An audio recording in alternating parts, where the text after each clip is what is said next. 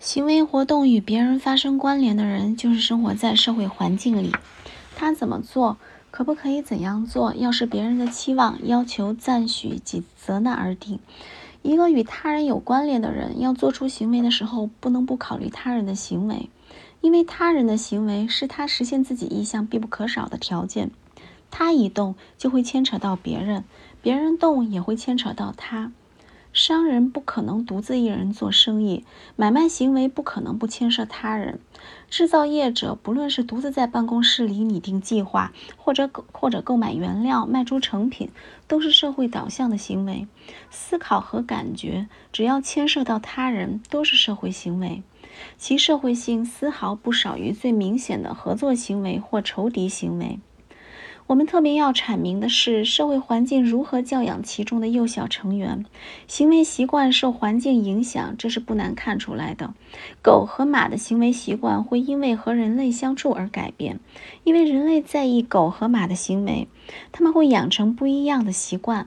人类的掌控会影响马的那些自然刺激，从而能控制马。换言之，人类会制造一定的环境，使马服从。人类利用食物、缰绳、鹤叫和车辆来引导马儿，因其自然或本能的反应，走到期望的方向，以固定的方式持续引发某些行为。久而久之，和最初刺激产生的反应一样的习惯就养成了。同理，老鼠在迷宫里跑了几次。起初要转好几次弯才能找到食物，后来渐渐学会修正，肚子一饿就会顺着该跑的方向跑，不会再绕远路。人类也会按类似的方式修正行为。被火烫过的小孩子知道怕火，例如父母安排的环境中，孩子每次去抓某一件玩具就会被烫，孩子自然会会像不敢碰火一样，不再摸那件玩具。以上谈的可以说都是训练与教育性的教导是有区别的。这些改变都是外在的举动，却不是行为的心智及情绪表现。但这个区别并不明确，可想而知，不敢摸那玩具的孩子，日后极端厌恶的可能不只是那一件玩具，而是所有的和他相似的玩具。甚至可能在他忘了当初被烫的事件后，那厌恶感仍然存在。他后来甚至可能另外编一个理由来解释这看似莫名其妙的厌恶感。有的时候，改变环境因为影响了可引发行为的刺激，既能改变外在举动的习惯，也能改变与这举动有关的心理意向。但这并非必然发生的情况。例如，训练有素的人会在可能被打中时闪开，这是自动的闪躲反应，并没有连带想法或者情绪。因此，我们必须找出训练与教育的差异点。我们可以从马的行为着眼，马的行为所产生的社会功用。马自己是没有份儿的，人用马达成对他自己有利的目的。由于马的这个行为使马能够得到喂食，所以对马也是有利的。但是马并没有因此拓展他的兴趣，马感兴趣的仍然只有食物，他对自己的贡献不感兴趣。他并非参与一桩共同活动的伙伴。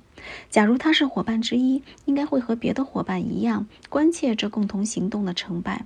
他应该会和其他伙伴有相同的想法和感情。在很多教养的案例中，孩子的活动根本只是用来养成习惯。教孩子就像是在训练畜生，不像是在教育一个人。孩子的本能就停留在原始的要快感不要痛苦的目标上。为了要感受愉快而不要失败的痛苦，他的行为必须合别人的意。如果不是这一类的教法，孩子便可真正参与共同的活动。孩子要原呃原先要快感怕痛苦的欲望也会修正。他不但做出和别人意的行为，这行为在他心中激起的想法和情感，对别人也一样有推动作用。假定有一个部落是好战的，部落中的人努力的目标、重视的成就，都与打斗和胜利有关。这样的生活环境会激起男孩子好斗的表现。先是在游戏中斗着玩，等到长得够壮以后，就真的打斗。男孩有打斗行为会受到赞许，会因此发迹出头；如果不肯打斗，会丧失人缘，受人讥笑，得不到晋升的机会。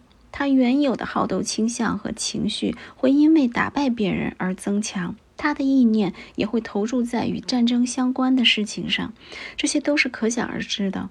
唯有如此，他才能名正言顺地成为部落成员。